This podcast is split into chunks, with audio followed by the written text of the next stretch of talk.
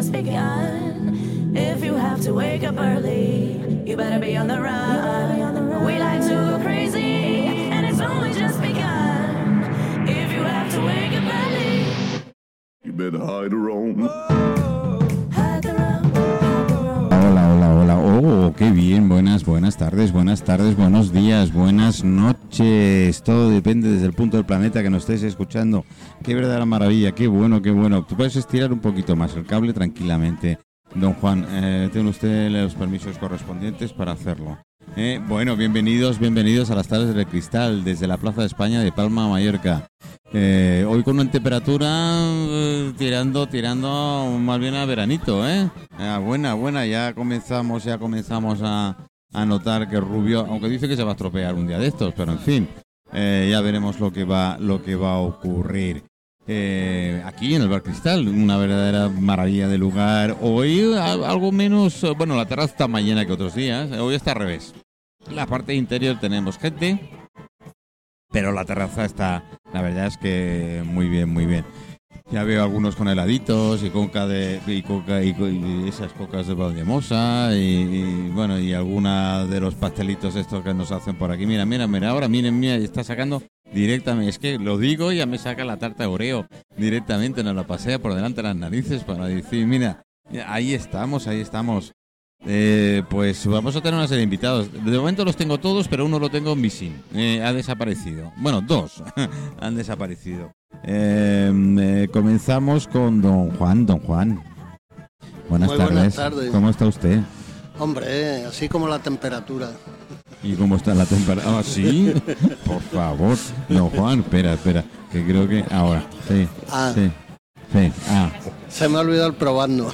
Sí, se te ha olvidado ir probando. Bueno, en serio, ¿cómo estás? Muy bien, muy bien. Contento, súper feliz, eh, esperando estos días de vacaciones para deshorarme un poco. Y tú, eres, tú eres de los que hace la, eso, la cuaresma y después de la Sí, cuaresma. sí, sí, sí, como manda la Santa Madre Iglesia. A ver, eh, como manda la Santa Madre Iglesia, no sé. Yo sé hay torrijas, sí.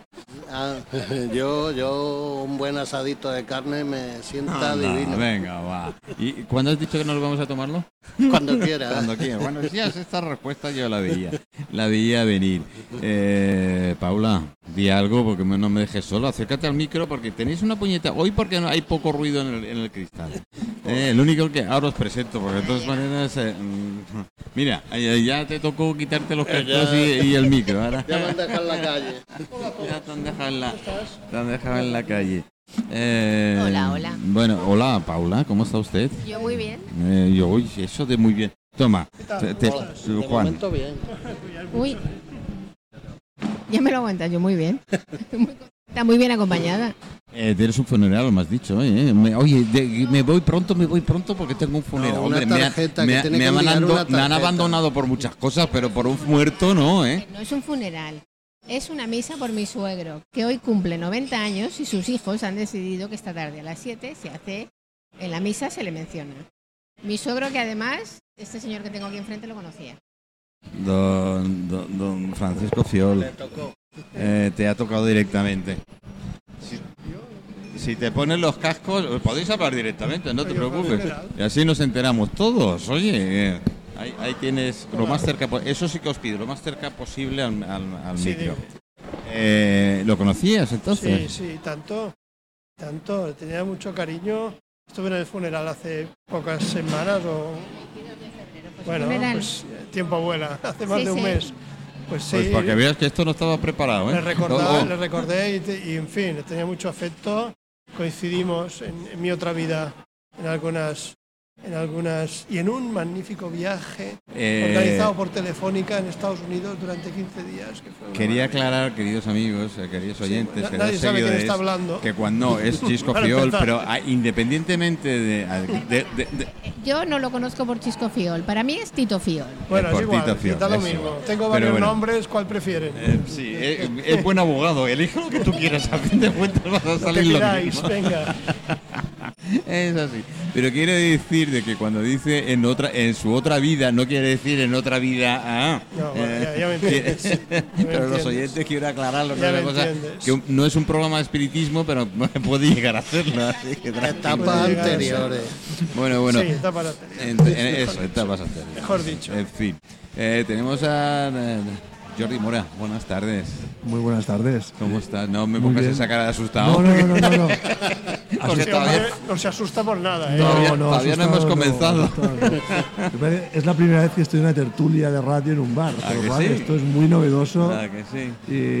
y, y muy chulo. Bueno, y hoy tienes la suerte, bueno, tenemos todos la suerte, que la, lo que se llena es la terraza y hay muy poca gente dentro, porque normalmente Sí. es mucha gente dentro y tenemos que sortear, y nunca mejor dicho, con las tazas, las cucharas, la cafetera, pero en fin, eh, solemos salir airosos. El buen tiempo acompaña y eso Eh, ayuda. pues eso ayuda. Esperemos que les ayude también a los del cristal que, y a todos los de la restauración.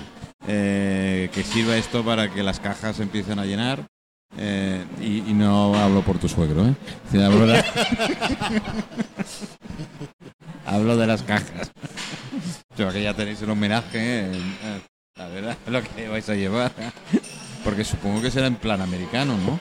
¿Qué va? Pero si solo es una misa en la que se le va a mencionar. Y como yo sabes cómo soy, he dicho, bueno, pues después de la misa estaría genial que nos fuéramos a tomar una Coca-Cola y celebrar que hoy cumpliría y cumple 90 años. Eh, Pero, es que me estás dando el barrazo de encima y yo digo, eso es para llenar la caja de los bares y restaurantes que, que se lo merecen. Yo soy la nuera, no soy hija. Entonces, según qué cosas, las puedo decir, Manolo. Todos somos los malos de la película de alguien. Eh, pero en fin, bueno, eh, Jordi, eh, Jordi Mora, eh, presidente de PYME en Mallorca. Sí. Y, y- y también de Baleares. También de Baleares. Ah, de- así por ya tan adjudicado. bueno, hay que decir a los amigos, porque tenemos muchos amigos de fuera, que lo que es una federación, una federación empresarial, ¿eh? de pequeño y mediano. eh, ¿Dónde acaba el pequeño y empieza el mediano o al revés? Bueno, buena pregunta. Hay, hay- Millana. sí, hay, hay el autónomo.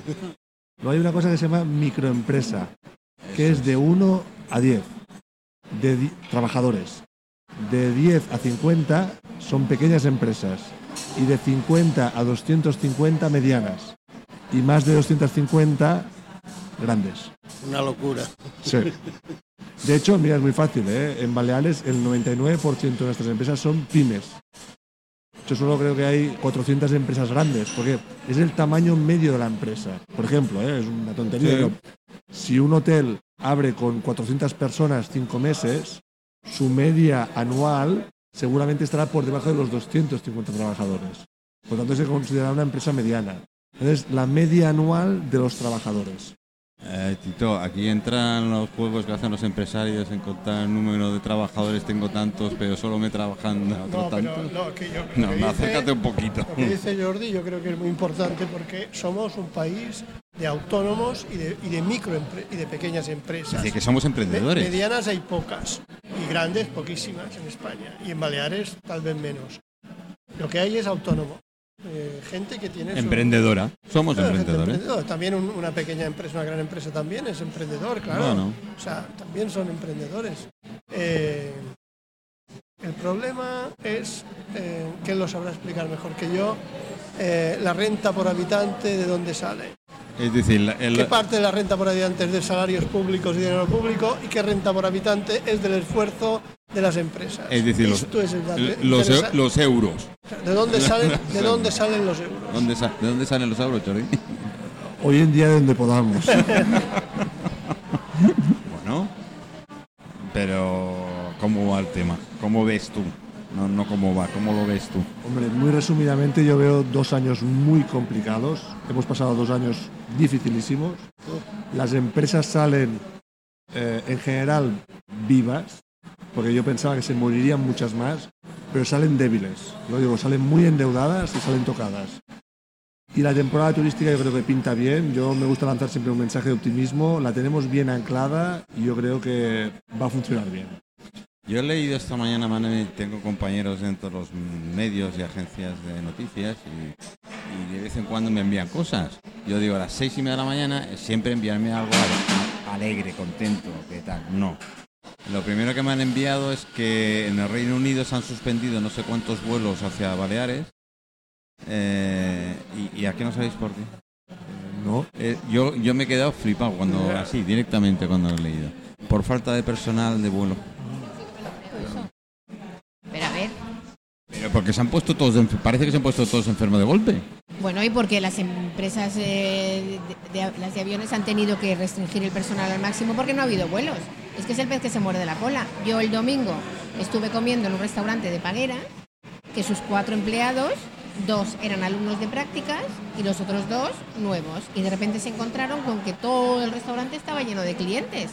Ahora ya van a tener fuera del ERTE los que van a entrar, pero es Sí, que la, la programación del trabajo Es que, eh, ha, ha- ha- pasado muy mal, porque la programación es una parte importante de la cadena del trabajo y la programación no ha sido posible porque ha habido ahora repentinamente avalanchas de gente que quiere venir a Mallorca. Bueno, esto hace un mes no estaba tan claro, hoy está clarísimo. Y así todo, restaurantes no tenía nadie, ahora están llenos. Pero ¿sabéis por qué pasa esto? Ah, yo es que estoy en la administración. Qué Y- hermoso sitio.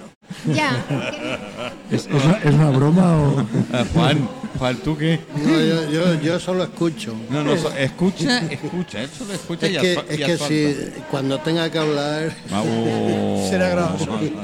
Este es el que nos pone las calles más o menos decentes. y el que tuvo que cerrar una empresa por la por el COVID. Uno de tantos. a ver, acabo de dejar el micro sola. yo he vivido el COVID desde la administración. A ver, yo trabajo en la Consellería de Afers Sociales, no la parte de Afers Sociales que ha vivido lo que ha vivido, sino que yo estoy en la Dirección General de Deportes. Nosotros estamos viviendo desde hace dos años un mundo de absoluta incongruencia en un procedimiento que es alucinante. Es decir, la cita previa es un desastre. Porque la cita previa para según qué cosas no se puede dar. Y menos cuando la cita previa la das ahora y la siguiente te toca dentro de dos meses. A un señor que es un pequeño empresario, a un señor que tiene, necesita una pensión no contributiva, no le des una cita previa dentro de dos meses. Paula, que es una cita previa porque yo lo he intentado pedir y todavía no. ¿Qué es una cita previa? Pues de pedir que te atiendan en, la- en- en un sitio, pero tienes que hacerlo con hora, ahora por el COVID. Que es una incongruencia. Escucha, escucha. ¿Te entienden? Sí, tú pides la cita. Yo- espera, yo- tú pides la cita previa. El COVID es muy importante en la cita previa, pero luego tú llegas allí, como en muchos sitios, y tú estás aquí. La persona que te sigue 10 minutos después está aquí, la otra está aquí, y lo de la distancia de seguridad, bueno, se cumple, pero yo me río de todo esto. Como los autobuses. Pues claro, igual. O como el avión, que yo me fui a Madrid al principio del COVID, el avión a la ida iba uno sí, uno no. Digo, qué bien, cumplimos el COVID. Al avión está el avión lleno y te bajas y te metes en el autobús, en las jardineras y todos como borregos. ¿Hay COVID o no hay COVID? ¿Sirve para una cosa o sirve para otra? El tema, el tema era otro, ¿eh? Eh, dejemos ese punto, dejemos ese punto aparte que si no, no está. Bueno, independientemente de estos dos años ah, jodidos, ¿no? hablando claro, mal y pronto, bueno, y bien, pertenece a nuestro diccionario, así que. eh, ¿Cómo ves esta salida, esa esperanza que tú estás diciendo de que parece ser? Eh, yo soy como Santo Tomás, ¿eh? Si yo si lo toco, yo después del verano te comentaré, pero ahora, de ahora de momento creo que hay mucha incertidumbre. Sí, yo creo también que hay mucha incertidumbre. Eh, todos esperábamos un año tranquilo ya sin COVID, pero claro, tenemos el tema de la guerra, tenemos Que, el- pu- que puti- digo que puta, digo que Sí, Putin. sí, es sí. igual. Correcto. Tenemos lo que nosotros ya le llamamos la hiperinflación. Nosotros ya no hablamos de inflación en España, hablamos de hiperinflación y más que nada para los oyentes que nos oigan, estamos en el 10%. Esto para que la gente se sitúe, no lo teníamos desde el año 1985. Sí, hemos, gran- tenido, hemos tenido durante 25 años una inflación muy estable y esto da mucha confianza a la economía. Esto significa que a las empresas todo le cuesta más caro, significa que el ciudadano que nos está escuchando pierde poder adquisitivo, eh, significa que eh, las empresas difícilmente pueden hacer subidas de convenios colectivos porque no van a poder asumir esos precios, que no se puede trasladar ese precio a los bienes y servicios. Por tanto, estamos en un momento, yo le llamo de rock and roll, de una montaña rusa muy importante. Yo- pero con, ahora, ahora, ahora, rock and roll me divierto, con esto no. Sí, bueno, intentamos divertirnos ¿eh? con, lo, con lo que nos, con lo que nos queda, ¿eh? con lo que nos queda. Ahora, por ejemplo, yo lo digo siempre, eh, España ha concedido 140.000 millones de euros en préstamos ICO y el 90% son a. Esto, este dinero hay que devolverlo y hay que devolverlo a partir de mayo, junio de este año. Se está intentando habilitar una, una carencia de seis meses pero si no se habilita, las empresas, todas las em- muchas empresas tendrán que empezar a devolver este dinero y muchas de ellas no tienen cash, no tienen dinero suficiente para poder devolverlas. Entonces, hay mucha incertidumbre, hay muchas complicaciones. Lo que nosotros, bueno, pensamos y somos optimistas que la temporada turística puede ayudar mucho a las empresas y puede ayudar mucho a la ocupación. Entonces, bueno, esa doble mirada, ¿no? No voy a decir pesimista, pero muy realista y con un ojo a corto plazo pensando que las cosas pueden ir a mejor. Y si encima de todo esto, porque yo nunca he entendido, eh, tenemos a Tito aquí también si nos puede ayudar y vosotros si me podéis aportar el tema de la inflación. Es decir, ahora este año suben precios, suben, es decir, es una cadena, suben precios, suben salarios y, y si se deja todo igual desde hace 20 años, No, hombre, es una cadena que obedece a hechos concretos reales. Pero, pero- Encarecimiento de los precios y la solución que se pretende fácil es la peor de todas, subir salarios, incrementa la inflación. Por lo tanto, ahora el- lo, lo único que hay que hacer es reconocer que somos un poco más pobres y que tenemos que contener nuestros gastos y administrarnos mejor y, eh, y, evidentemente intentar pues que la devolución de los créditos sea posible, que, en fin, apretando un poco en todas partes. se nota porque- que es algo. ¿eh? no, no, porque la respuesta, la respuesta arriesgada es subir todo, subir salarios, eh, más gasto y tal, y ese, en mi opinión, es, es un error. Yo Pero es- creo que hay que pensar que, que la inflación verdadera se circunscribe a una serie de cosas, que son pues la energía, eh, en fin, este, este tipo de la electricidad, las gasolinas, todo esto es lo que realmente ha tirado la inflación muy hacia arriba. Es verdad que esto repercute en casi todo, porque el que hace pan necesita energía para, para el horno. O- Entonces, hoy- eh, la barra de pan ya ha subido, ¿verdad? To- todos los productos básicos han subido, pero bueno, intentar que esto se contenga lo mejor posible y que en esta escalada pues revierta. Eh, los expertos dicen, yo no lo soy desde luego, que revertirá la escalada inflacionista en España en los próximos meses. Pero bueno, revertirá, pero como se ha dicho por aquí, se, se mantendrá en porcentajes desconocidos, desconocidos para la mayoría de gente, Yo sobre todo la gente joven. Yo esta mañana he hablado con, con uno del sector de, de la panadería y pastelería y me dice, Manolo, es que la harina nos ha subido hasta un 50 y un 60%. ¿Cómo le digo yo eh, al ciudadano que viene mañana a comprarnos el pan que esa barra de pan no cuesta 2 euros, sino cuesta 2,40? Bueno, hay, hay que reducir un poco de beneficio eh, y, y hay que ajustar el precio a la realidad y con los márgenes menores sobrevivir. Hay que, hay que, hay que forzarse todo el mundo. Y yo pregunto, Pero siempre somos los mismos. por- pero es que yo pregunto, Eh, obviamente. a ver.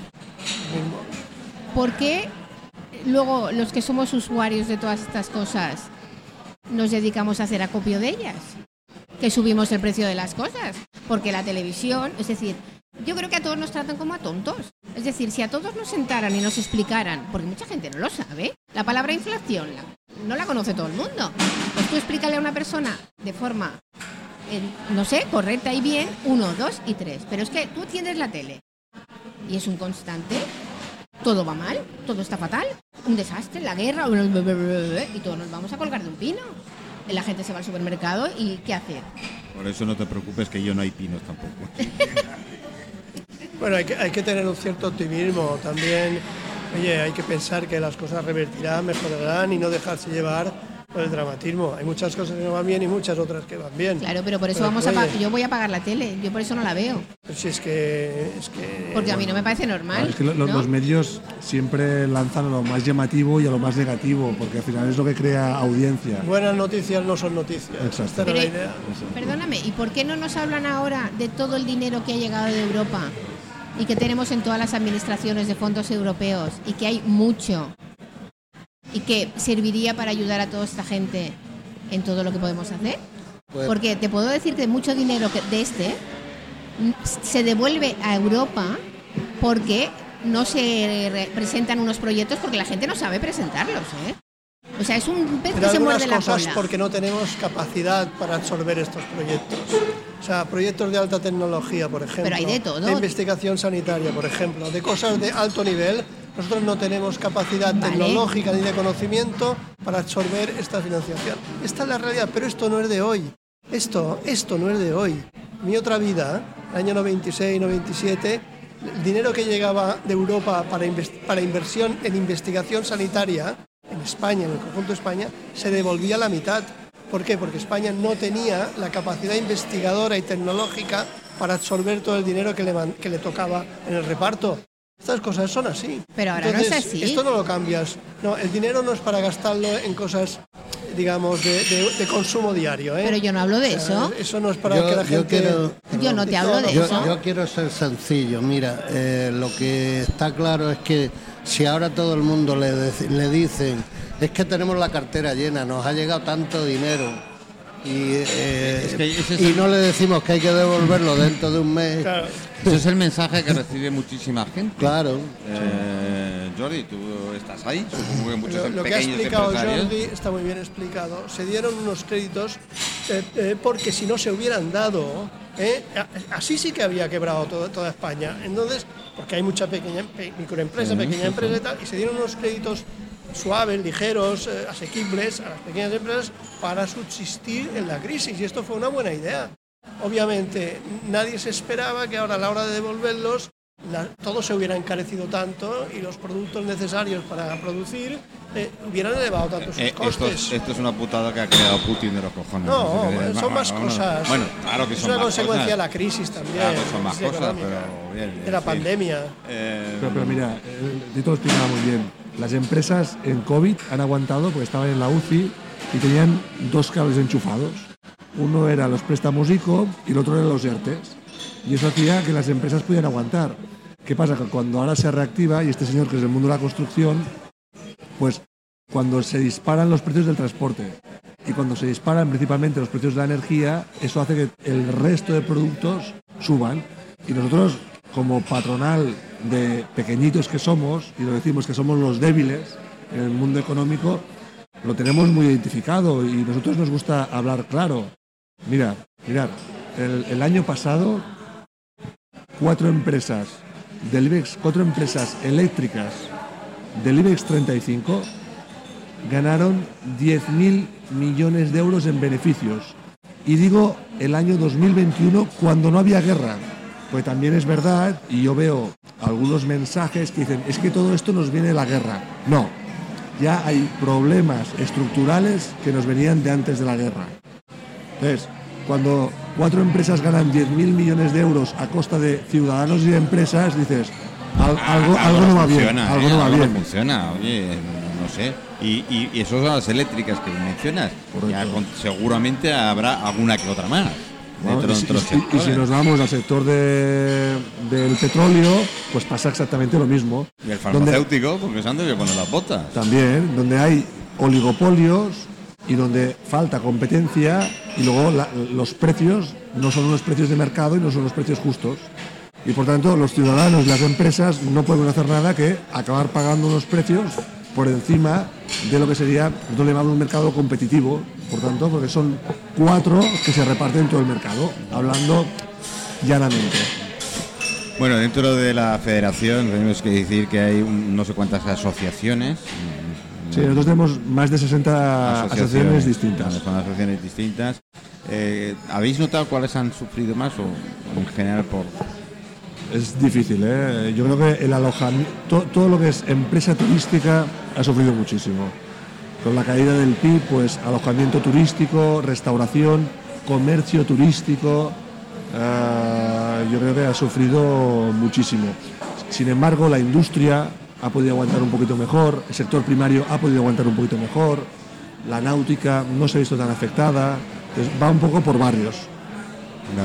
Juan, vosotros eh, habéis trabajado durante la pandemia, ¿no? ¿O no? Sí, sí, nosotros por suerte no, no hemos tenido el problema de trabajo, de trabajo.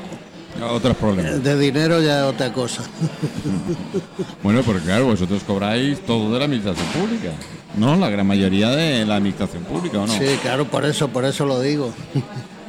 Y, pero- ¿Y, qué ocurre cuando dice la administración no, no, ni a dos veces? Y ya tienes bueno, de momento, no, de momento no ha pasado.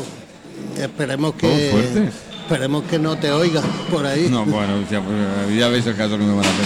Pero puede ocurrir, ¿no? Sí, sí, yo Juan, compartiendo aquí tertulia con un empresario, yo me gustaría hacerte una pregunta.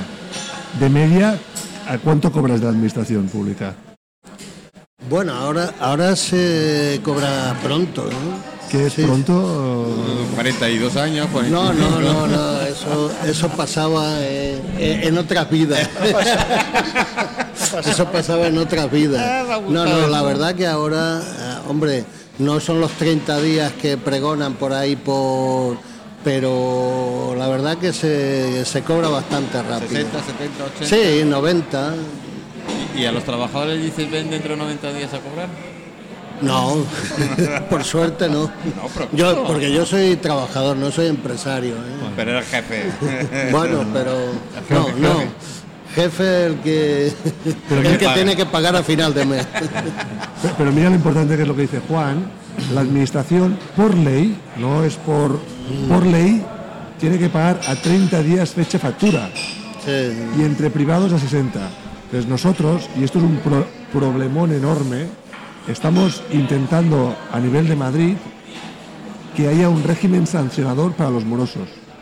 Aquellos que paguen tarde, que tengan un régimen sancionador. ¿Por qué? Incluida Porque- la administración pública. Claro, evidentemente, porque la morosidad hace que la economía no funcione bien. Ya, hay ejemplo, una en, legislación eh, en Francia y en que Alemania se, castiga la morosidad se paga, pública. ¿eh? se paga puntualmente. Entonces, aquí hay una ley que todo el mundo se la salta y no pasa nada. Entonces, oye, si te la saltas, tiene un coste. Y eso es lo que tenemos que hacer para que las cosas funcionen mejor. Porque la empresa de Juan, como no le pagan a 30 días, tiene que financiarse y eso tiene un coste. eh, de intereses bancarios, de gasto bancario, de que tiene que incrementar su pasivo. Entonces, es un problema para la empresa.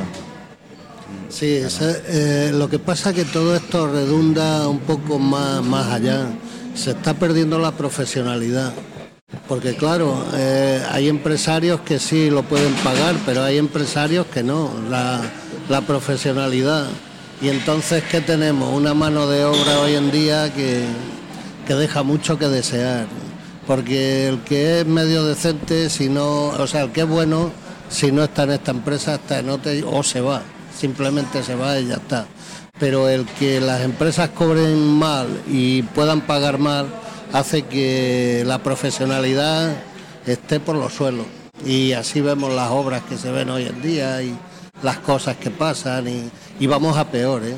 por desgracia, en este sentido. ¿eh? Eh, bueno, eso, y poniéndolo, me lo pone a huevo, sois vosotros que me lo ponéis a huevo.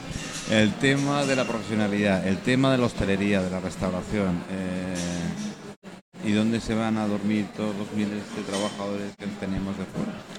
Porque no, el alquiler está Bueno, no por las esto, nubes. esto ¿eh? hace que mucha gente no quiera venir a trabajar a. Baleares. ¿Y qué hacemos? Eh, porque, no, porque no sale a cuenta.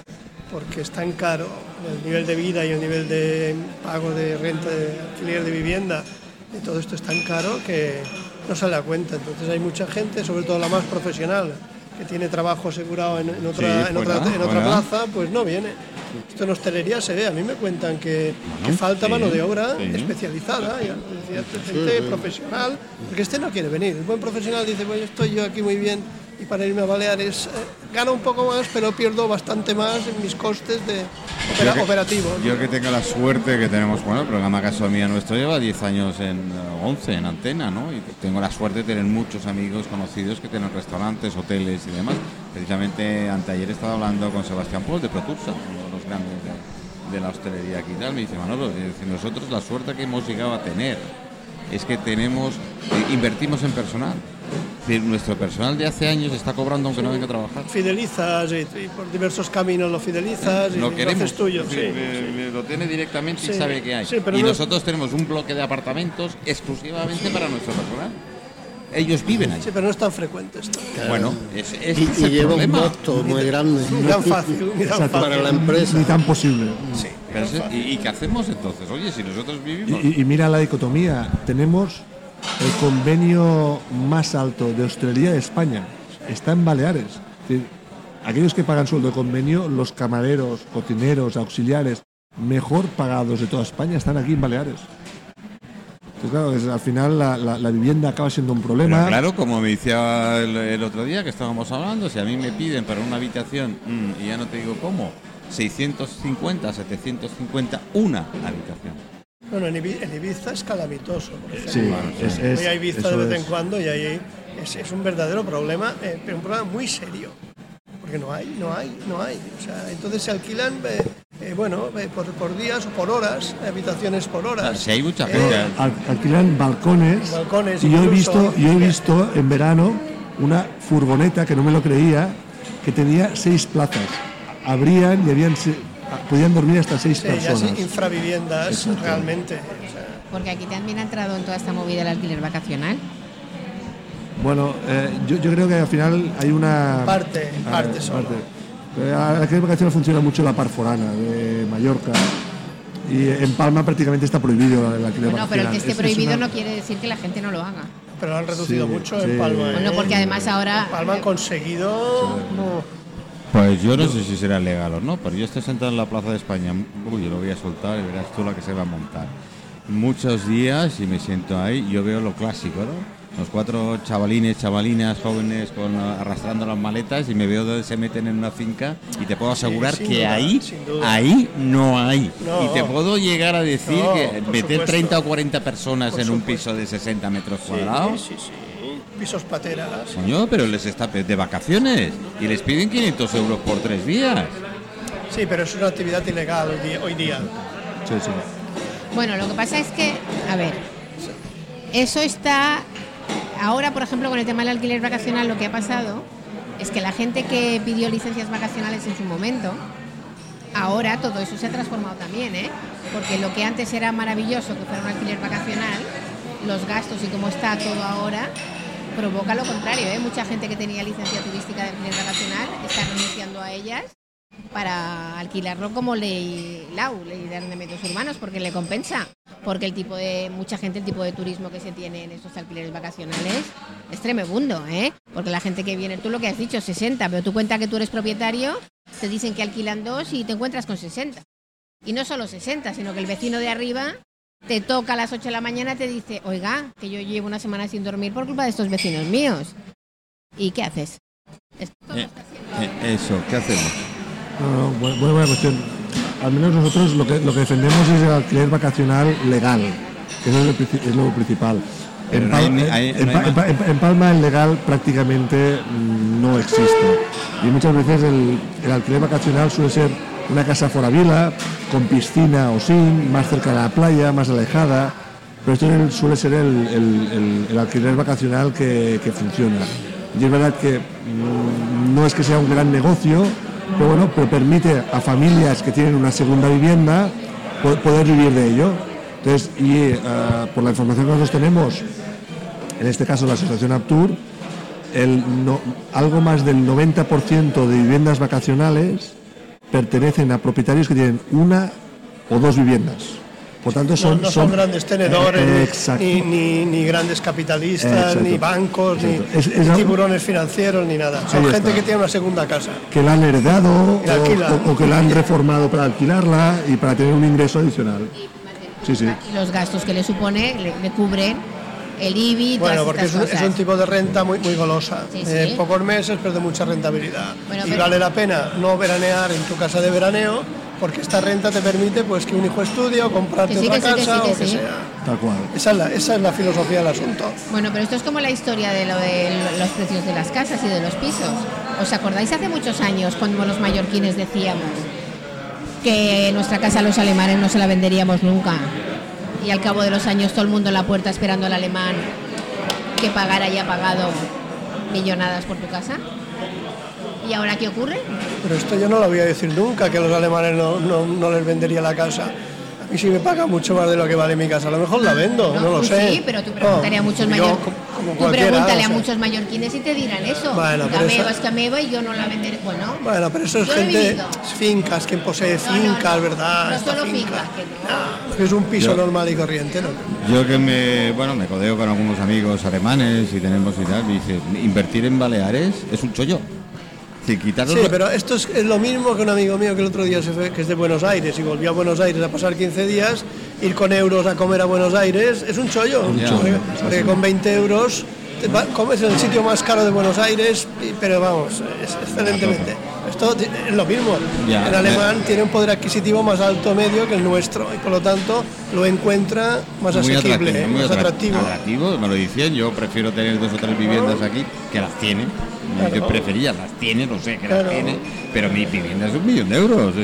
y es una inversión que si lo tengo en el banco o tengo en, una en cualquier otro... No, en un banco no, no lleves No, un millón de euros, sería verdaderamente una mala idea. Ya, pero que se refería en otras inversiones de tipo, sobre todo el tema de, tipos de intereses negativos. tipo de interés negativo e inflación. O sea, las dos, tormenta perfecta. pero aquí bueno eh, como siempre criticamos a los turistas no queremos turistas no queremos que nos vengan es una minoría. No, una yo. minoría una minoría que hace daño eh una minoría que hace mucho daño por ejemplo y esto no es de una minoría sino es de una persona pública se dijo que hay que cerrar los negocios Bueno. de, la, de, la, de la playa de Palma y los de Magaluf que no son estos son declaraciones de hace dos semanas y al mismo tiempo quieren meter un mercado hippie en, en- en la zona de Punta Ballena. Tienes que a ver, por favor, ¿me quieres cerrar negocios nuestros lícitos Pero tú, o tú no? no lo tienes que ver así. Con el debido respeto, con el debido respeto a los funcionarios. Eh, Nuestra amiga aquí presente. no mira a nadie. Eh, el, el sector público no ve las cosas así. El sector público Claro, que cobra tiene- un salario público claro, claro, y que tiene su trabajo asegurado Claro. porque ha ganado una oposición o ha conseguido una plaza Sí, sí. legítimamente, no lo discuto, no tiene este tipo de problemas ni planteamientos. Su planteamiento es, bueno, aquí el statu quo que se mantenga, ¿para qué tiene que venir más gente? ¿A mí en qué me beneficia que venga más gente? En Nada. Yo voy a seguir cobrando mi salario y, voy- y la Plaza de España va a seguir siendo más mía que cuando está llena de gente. Es decir, esta filosofía, que yo no comparto, por supuesto, existe. Pero yo no entiendo por qué lo vinculas a, los funcionarios, esta filosofía. Bueno, eh, pues porque esencialmente... Porque me acabas de dejar palmada. Palmada. Bueno, yo no tengo ningún compañero, no tengo ningún compañero mío que piense esto. Pues yo conozco mucha gente del sector público que es proteccionista con la simple filosofía de decir que nada cambie porque todo está muy bien así. Y esta idea que encierra. Pero Es yo que esto lo veo en gente pública, en gente privada, va con las personas, no con el sector. La gente que se pelea cada día en el trabajo en la calle no tiene esta filosofía. Tiene la filosofía de luchar por hacer cosas y salir adelante. Vamos, Yo eso no lo comparto. no, me parece muy bien. Jordi, ¿qué hacemos? Mi mujer si estuviera aquí tampoco lo compartiría porque es funcionaria. o sea que- A ver, Jordi, ¿qué hacemos con esto? Buena pregunta.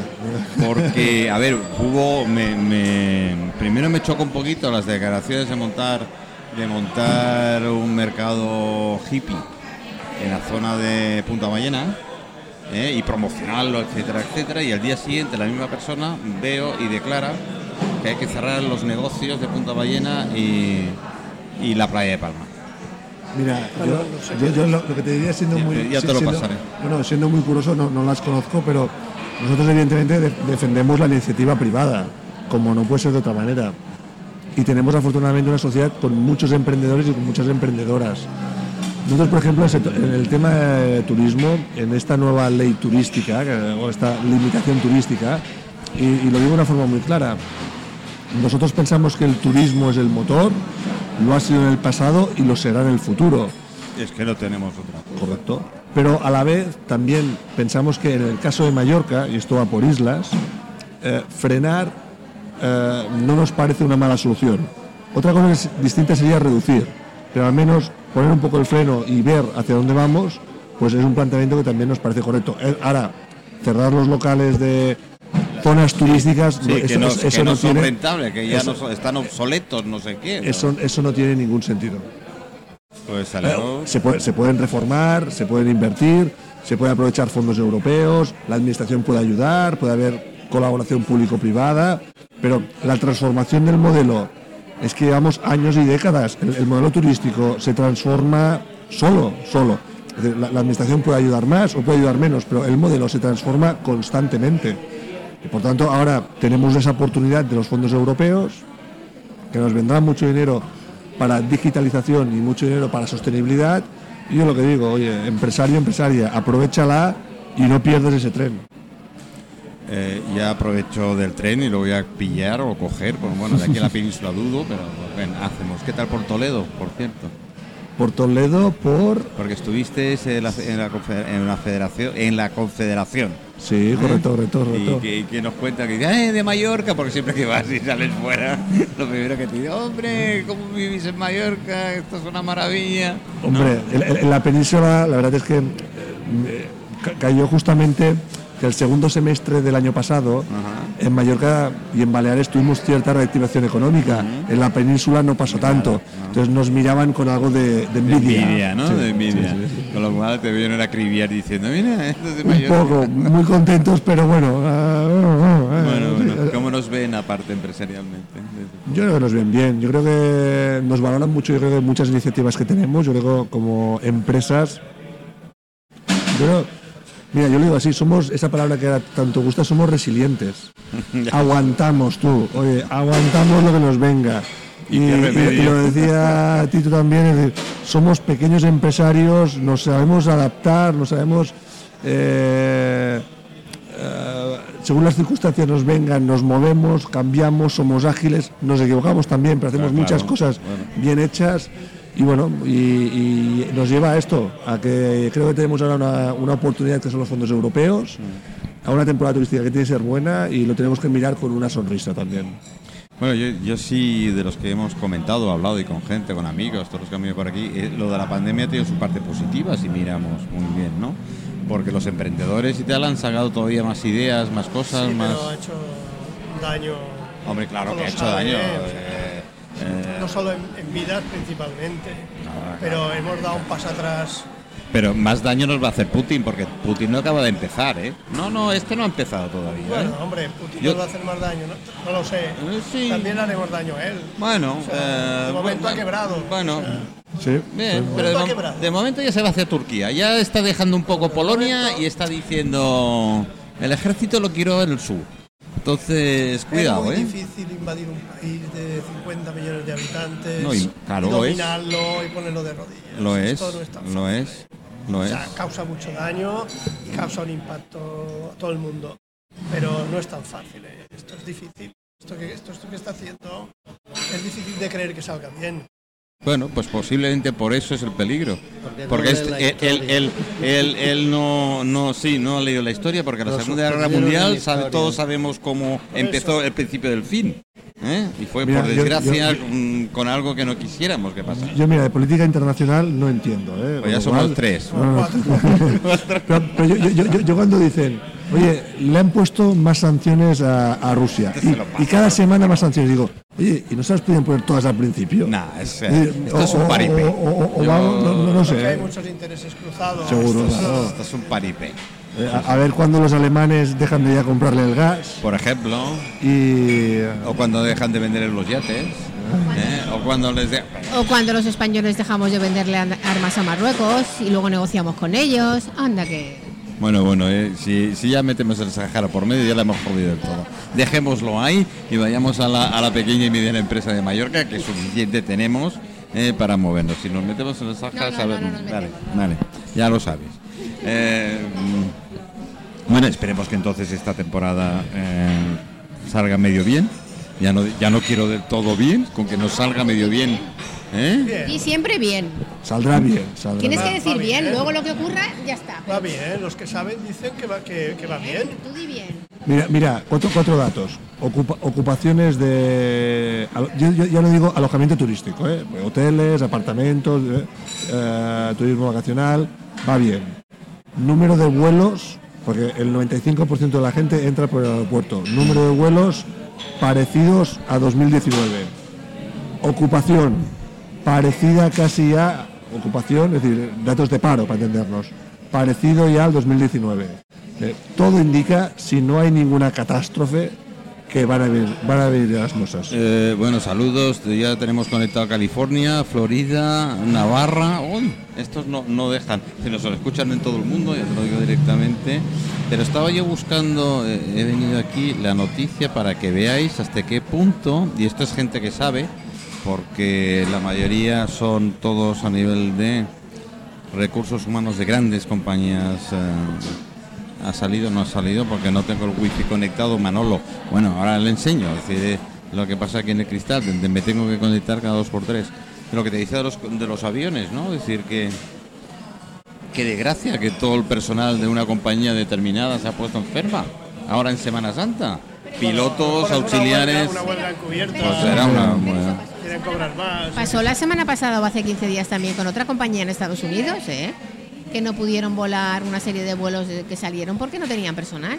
Quieren cobrar más. Sí, y también se habla también ya de algunas cadenas hoteleras que están que les cuesta encontrar perfiles. Pero esto no es nada nuevo. Esto, si nos vamos a tres o cuatro años atrás, ya seguía pasando. Yo recuerdo de cadenas hoteleras que cogían el autobús y se iban a hacer las castillas de pueblo en pueblo a la plaza A recoger gente. a recoger gente con un altavoz. Oiga, ¿quién quiere ser Ofreciendo, ofreciendo. ayudante camarero, ayudante de cocina? Eh, entonces, esto significa que la temporada turística funciona, porque en muy poco periodo de tiempo necesitamos mucha demanda de fuerza de trabajo para poder dar servicio a todos los turistas que nos vienen. Bueno, los coches de alquiler. Bueno, eso es Está- pues- ahora, sí. madre mía. Pues nos faltan, nos faltan ¿Verdad? coches, nos faltan coches. Ahora yo me voy a Menorca en junio y no nos ha costado conseguir un coche a un precio razonable. Mira, nosotros bueno, tenemos, Menorca tenemos- siempre ha sido difícil encontrar coche. no- no- no- Menorca ah, hay mucha gente que no quiere que haya crecimiento privado. sí. Vuelvo al tema de antes. Yo a Menorca voy mucho. En Menorca la gente quiere que todo siga igual. ¿Verdad?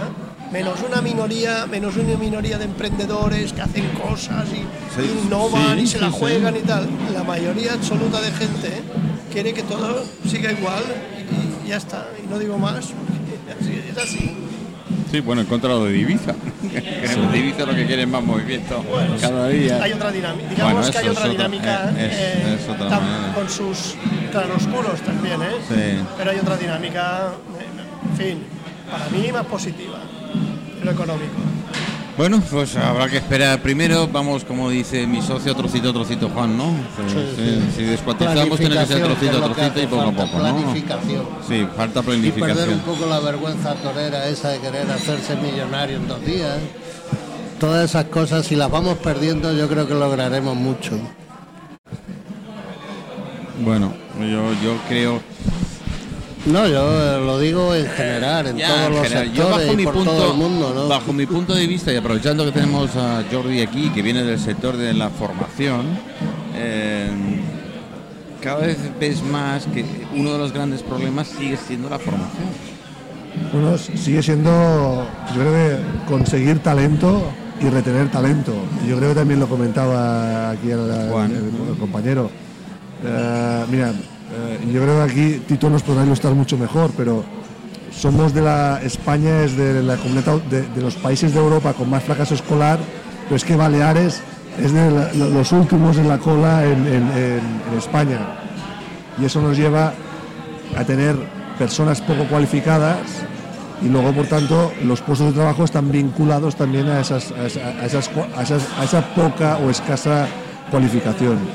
Yo para mí, lo hemos dicho siempre, ¿eh? la educación y la FP, la formación profesional, es clave y tenemos eh, una necesidad de tener mm, profesionales formados en, en mandos intermedios, en formación profesional, que no tenemos. Y aquí el sistema educativo y las familias, yo creo que todos, todos aquí estamos, estamos pecando y esto luego evidentemente se arrastra a- a la economía y se arrastra a todos los sectores productivos. Tema, el tema de la formación me da mucha pena, además, porque es verdad. Es decir, tú ves eh, a, a- a- críos de hoy en día, no. Te hablo de gente con 30 años, le dice que es, eh, que es el urbanismo ¿eh? y te dicen que son hacer fincas y, qué tal. Es decir, que lo que son los. lo que nos enseñaban Juan. ¿Eh? La educación Yo- mínima. Yo, yo difiero de él. Yo creo que talento hay mucho aquí en Mallorca. ¿Así? Pero lo que por desgracia se tienen que ir. No, Bueno, creo que sí. otro ¿eh? yo otro yo no quiero porque no quiero pecar de... Pero el problema que hay, ya que hablabais de funcionarios, es que la silla esa fija, esa silla duele mucho. Pero, Juan, yo no digo que no haya talento, ¿eh? Que, que lo hay. Yo no digo que no haya talento, lo hay, ¿eh? No, no, sí, lo hay, pero, pero, tú entiendes conmigo que si el talento no está pagado, no sirve de nada tampoco. Mira, yo te voy a decir una cosa, eh, con respecto a lo que conozco, ¿eh? yo llevo trabajando desde que tengo 17 años, haciendo carreteras, autopistas por toda España. He hecho Mallorca tres veces. Estoy igual de considerado que el que coge una máquina y no sabe ni moverla a la hora de que le den un proyecto a la empresa mía. En cambio, yo le cuesta a mi empresa tres veces más que el que no sabe nada. Con eso lo, explico todo. O sea, está muy mal pagada la profesionalidad. Y la silla fija es una cosa muy dolorosa. O sea, Rusia, ¿por qué se cayó? Porque todo el mundo ganaba lo mismo, todos éramos iguales. El igualitarismo es lo peor. Claro, ¿Y sabes? a eso iba yo. Juan, ¿y sabes qué pasa? Sí. Que un país en el que hace tres o cuatro años aquí, el joven que sale de la universidad, su mayor aspiración cuando le preguntan sea ser funcionario, es muy Yo- triste, yo, ¿eh? Perdóname, tengo un hijo con 43 años ¿eh? y está en SACIR, en SACIR, director financiero. Yo no he tenido nada para darle, ¿eh? nada más que poderle pagar lo que él valía para estudiar. Ha estado en Mallorca y no se le ha valorado. Se ha tenido que ir a los países árabes. Se ha ido a Perú. Y ahora está en Madrid con SACIR de director financiero. Eh, ¿Por qué no está aquí? Porque si hubiese encontrado un buen trabajo aquí, no tenía necesidad de irse a los países claro, árabes, ni irse claro. a... Pero yo no, escúchame, Pero yo- es que aquí no estaba, no estaban yo- ni pagados. Juan, yo no he generalizado, pero te digo que ha habido, ya, ya, que ha yo habido, tampoco, ¿eh? ha habido, yo, pues yo fíjate sí la, que generalizo. Pero Hablo de la mayoría. pero Yo- fíjate la poca hablar de personas pero fíjate la poca concreto motiv- duele mucho. Juan, pero fíjate la poca motivación. Claro, Porque un chaval con 18 años se tiene que comer el mundo. El pensar en estar en un sitio fijo, en un horario como la administración, a ver, la administración tiene la ventaja del sueldo y todo lo que tú quieras, pero el trabajo de la administración Que en muchos espacios de la administración Mira, no es nada motivador, mira, ¿eh? Claro, que sí. Nada. Pues, pues algo falla en el sistema. Claro, claro, Si yo está no clarísimo, diciendo- está yo no estoy diciendo que sea mala la administración. No, yo tampoco. Hace falta y lo que pasa que que no está bien. O sea, yo si hago algo en, en la empresa en la que trabajo, hago algo malo, hay alguien que me da fuerte. ¿eh? En la administración yo no he visto eso. Yo he ido a pedir un papel. eh, me han empezado a poner problemas porque no sé qué, porque se ha ido ese señor a desayunar, se ha sentado otro y el mismo problema me lo ha resuelto en un minuto. Eso me ha pasado a mí. Estamos totalmente de Que no, acuerdo. que no quiero decir que No, no, no, pero si estamos a de la acuerdo, administración Juan. porque hace mucha falta. Pero eso Pero de ganar sí todos iguales. Juan, que yo sí la critico. Yo no he dicho de nada de ganar todos iguales. Es que yo también la no, critico. pero, no, pero si el problema es ese, es ese, que, que no está, no está, falta algo ahí, hay algo ahí que no funciona. En la administración hay algo que no Pero funciona. yo lo tengo clarísimo eso, ¿eh? Claro, pues eso, eso es lo Y, que sobra mucha explicar. gente en la administración a día de hoy. Claro. Claro. La Yo no, yo no quería llegar ahí, no quería, no quería. Pe- pero el tema, el tema es eso, que mucha gente es ese No, pensar. pero el tema original que planteabas, que es muy interesante. En Mallorca el mérito y el esfuerzo y el conocimiento no se ha valorado como en otros sitios. Es muy complicado de, de explicar las razones que seguramente son variadas y contradictorias y ni es el día ni el lugar. Yo en cambio Pero he tenido estoy de acuerdo suerte, con lo que dice Juan, completamente de acuerdo. El mérito Bueno, no eh, es el principal me, activo. me despido de Pa- me- El Paula. principal activo Hombre. es está Sí, sí, vivos. adiós. Esto sí que se premia. Sí, sí, pero eh, es verdad, es decir, yo que viajo mucho en transporte público y, y me gusta observar. es decir, yo el tema de la PNL la llevé muy, muy, a muy es, es mi pasión, es una de mis pasiones y te puedo asegurar que notas a las personas, ves, eh, ya el, el cuerpo habla y, y las conversaciones. Me encanta, me soy un, yo lo tengo que decir, soy un chafardero, me encanta, soy un cotorro, me encanta escuchar las conversaciones que, que- que hay y te puedo asegurar que el nivel educacional en este país, si es eso lo que tenemos, Sí, sí. perdonar, pero Yo, mira, yo, yo hace 25 años cuando empecé a estudiar, la mayoría de gente de mis estudios quería irse a trabajar a un banco. Cuando acabé de estudiar, sí. la mayoría de gente se quería ir a una cosa que se llamaban las consultoras, que ahí trabajabas 12 horas, pero te maltrataban, pero, pero decían, es que con esto voy a ganar mucha experiencia y luego voy a trabajar donde yo quiera.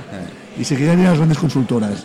Y es verdad lo que decía, ahora muchos de los jóvenes pues tienen, no es ni mejor ni peor, otros valores y quieren irse a la administración pública y una vida más tranquila, más cómoda, más relajada. No todos, afortunadamente, porque tiene que haber de todo, pero yo me acuerdo... cambia- cambian los tiempos. Yo me acuerdo, sobre todo, yo, yo soy del barrio de Sonrapiña y pues, de aquella gente, y me decía compañeros míos de calle, me decía, no, yo en verano turismo, hostelería, y en invierno construcción. Sí, bueno, eso es- ha existido Mucho, y ¿no? existe. ¿eh? Sí, sí, era aquello de que de, de maravilla, ¿eh? sí. Que- y se lo pasaban. No, no le intentaras cambiar el, el modelo porque se iba y perfecto. Y la mayoría, no digo que todos, pero la mayoría solían ser buenos en ambos. En ambos. ¿eh? Es decir, que eso, eso siempre ha sido una cosa curiosa que hemos tenido.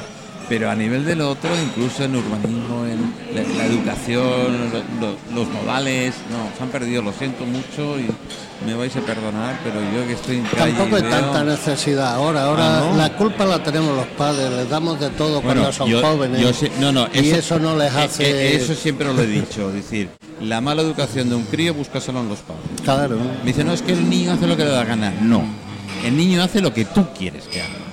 ¿Eh? Para callarse lo primero que dice, toma, ah, Juan, entretente un rato. Yo también, eh, de lo que hablábamos antes, he tenido una suerte inmensa. Yo no. O sea, yo me llamaron a ver si me Que quería no venir aquí a sofá. Mallorca y llevo 40 años. Y no, y no me iría, bueno, ya hace años que no me hubiese ido, pero se me ha tratado muy bien, se me ha pagado muy bien ¿Dónde eres, Juan? ¿De dónde eres tú? y yo de Jaén. De Jaén. Entonces, no todo lo, no todo lo que se dice eh, es que... Pero ha cambiado mucho la mentalidad de la gente. Yo ahora lo veo, la gente que entra. Yo me acuerdo, eh, cuando yo empezaba, hablo de lo que conozco, cuando yo empezaba con la primera máquina, yo tenía 18 años, me acuerdo que se puso enfermo un maquinista y yo había visto moverse la máquina recuerdo. y preguntó el ingeniero, yo lo veía todo preocupado por allí y ahora no sé quién hará mañana el trabajo porque este hombre no puede venir, que está enfermo. Y yo fui el primero que dije, si me dejan la llevo yo y no me había subido nunca en la máquina. Y- El, primer momento estaba... Y jefe te miró con una cara como decir, ¿y este? ¿Tú eres capaz? Bueno, pero como no tenía otra Tú, tú otro estabas hierro aco- donde... acojonado y el resto también. Y sí, más, Pero, más pero iniciativa. Sí, sí, pero a eso me refiero. Esa es la clave. A eso, a eso. Esa es la clave, querer hacer cosas. Claro. O sea, es que tiene que salirte, si no Bueno, no, no, andas no, muy perdido. Nos queda un minuto de esta primera hora, ya tengo algunos, eh, los segunda hora que viene ya invitados por aquí. Eh, Sí, yo porque como no he hablado de mi libro, me levanto y me voy. No, no, no, no, no, no, no. Es que no es la primera vez que lo podemos hacer. Oye, por cierto, vaya empresarios, ¿no? Joder, sí. Bueno, ¿qué quieres que te diga? En un minuto lo que puedas. Sí, ¿Te han dejado lo por el culo al aire? Sí, del todo, además, pero bueno, es igual. No, han tenido suerte, han tenido suerte que, Que me no han les- pillado ahora, que no me han pillado hace 15 años. Pero hubieses quemado directamente toda la casa. Sí. Ya me- lo imagino. Habría una empresa menos en el polígono. Ah, me lo he imaginado. Porque claro, eh, aquello de que te él eh, se ha editado su primer libro con toda la ilusión del mundo que tal, y, y lo que menos ha visto ha sido el libro. Es decir, que los editores de aquí han dicho... Pero ah, pagar sí, ¿eh? Pagar dos veces. Sí, sí, pagar dos veces y no recibir nada. Eh, una imprenta y, mm, en teoría, consolera, ¿no? Bueno, no lo sé, yo es que ¿No? como ese mundo no lo entendía, me invitaron a representar a- en la parte literaria a- porque me gusta escribir, que no lo ha dicho, no lo ha dicho Manolo. Hombre, si... Tengo tiempo libre todavía. Afor- afortunado. Sí, eso está muy bien. Sí, sí, bueno. Te Es una, forma, escribir, es una te forma de llevar. Escribes tus memorias. No, Bueno, no. eh, tengo que... Sí, cor- ya, No hay tiempo, no hay tiempo. Otro día. para- para Otro día, otro Otra, día. otra tertulia. Pero- ¿Cómo me tenía que levantar? Pero es significativo y tenemos que hablarlo, tenemos que hablarlo muy mucho porque, a ver, que tú pagues, encargues un trabajo, pagues por ello, ¿qué tal? Después te digan que no les basta la pasta y encima tienes que volver a pagar y encima del libro no has visto ni la solapa, así que... no Caramba. sé, ¿eh? Eh, y están aquí, ¿eh? Sí, son de los que se venden como grandes, ¿eh? Ya ves. Pues bueno, eh, Jordi, Muchas, muchísimas gracias. Muchas gracias, Roger. por estar. primer- primer- he estado en muchos sitios, pero es la primera vez que hago una tertulia en un bar de radio por streaming, con lo cual siempre se hace algo nuevo, ¿eh? Bueno, y, en buena compañía, como Total, ves. vamos, Como en total. buena compañía, que. Absolutamente. Siempre hay buena compañía. Claro que sí. Tito, muchísimas Nada, gracias. vosotros, nada, a ti, muchísimas gracias Venga. por estar. Juan, yo te quiero otra vez. Porque creo, casi casi te puedo ayudar en pegarle fuego a alguien. No, ¿Eh? no, no, no, no, no. Se sí, caerán sí, solos, sí. se No, caerán no, no. solos. Gracias, gracias chicos. Gracias. Venga, buenas tardes. Bueno, pues nada.